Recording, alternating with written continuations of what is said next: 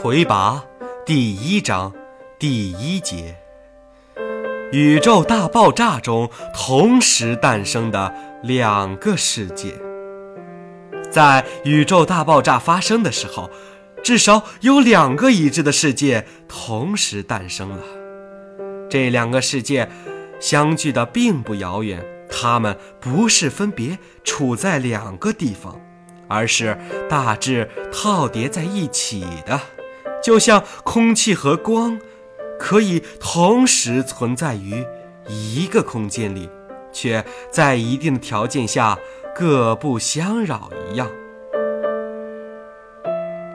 用物理学界普遍认同的超弦定理来说明这件事儿，其实是很容易理解的。在我们所认识的这个世界，不论日月星辰、天地山川，还是飞禽走兽，它们都是由同样的基本粒子构成的。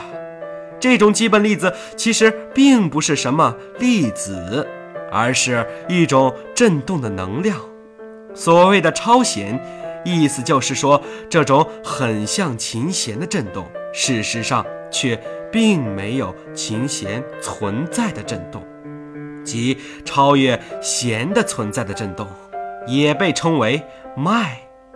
任何振动都会有一定的频率，脉也是有频率的。脉的频率被称为脉频。我们能感知的世界是由各种不同的脉频的脉构成的。从夸克到电子，到原子，到分子，到无机物，到有机物，到生命体，石头、空气、树木、动物等等，构成它们的脉的脉频都不尽相同。而另有一些由另外一种脉频的脉构成的事物，则是我们感知不到的。就像光可以穿过玻璃那样，它们轻易穿过我们所在的这个世界，或是就与我们这个世界并存于同样的空间位置上，而对我们的世界则毫无影响。可以这样想象，就在我们正在喝茶的这个房间的这个位置上。可能正是另一个我们无法感知到的世界的战场，很多人都在那里浴血厮杀，而我们却什么也感知不到，他们也感知不到我们。有了这样的认识，你就能很容易的理解所谓元阳境界里。那些生物被称为外星人、天人、神的族类，事实上是怎么一回事儿？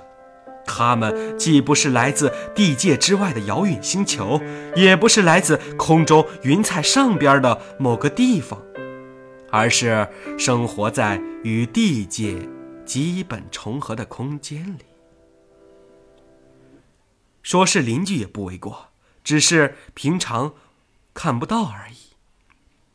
这种互不感应的情景本来可以永远持续下去，然而魁拔纪元前七十四年，非地界空间中有一位叫做央的探索者，无意之中发现了某些脉频极不稳定的区域，实际上可以作为连接两种空间的通道来存在。他把这种通道命名为曲径。在魁拔前七十二年的时候，央成功的通过曲径到达了地界空间，与地界生物进行了为时六年的接触，期间的经历记录在他之后写成的《苍蓝散记》中。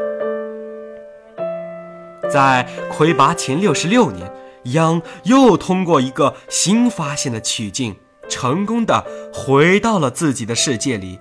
把大量的见闻传达给了自己的同伴。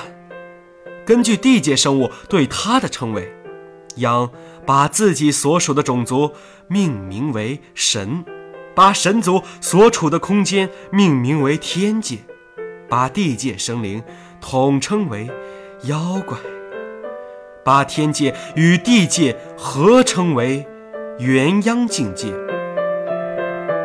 从此，两个世界之间再也无法回归到往日相安无事的宁静之中了。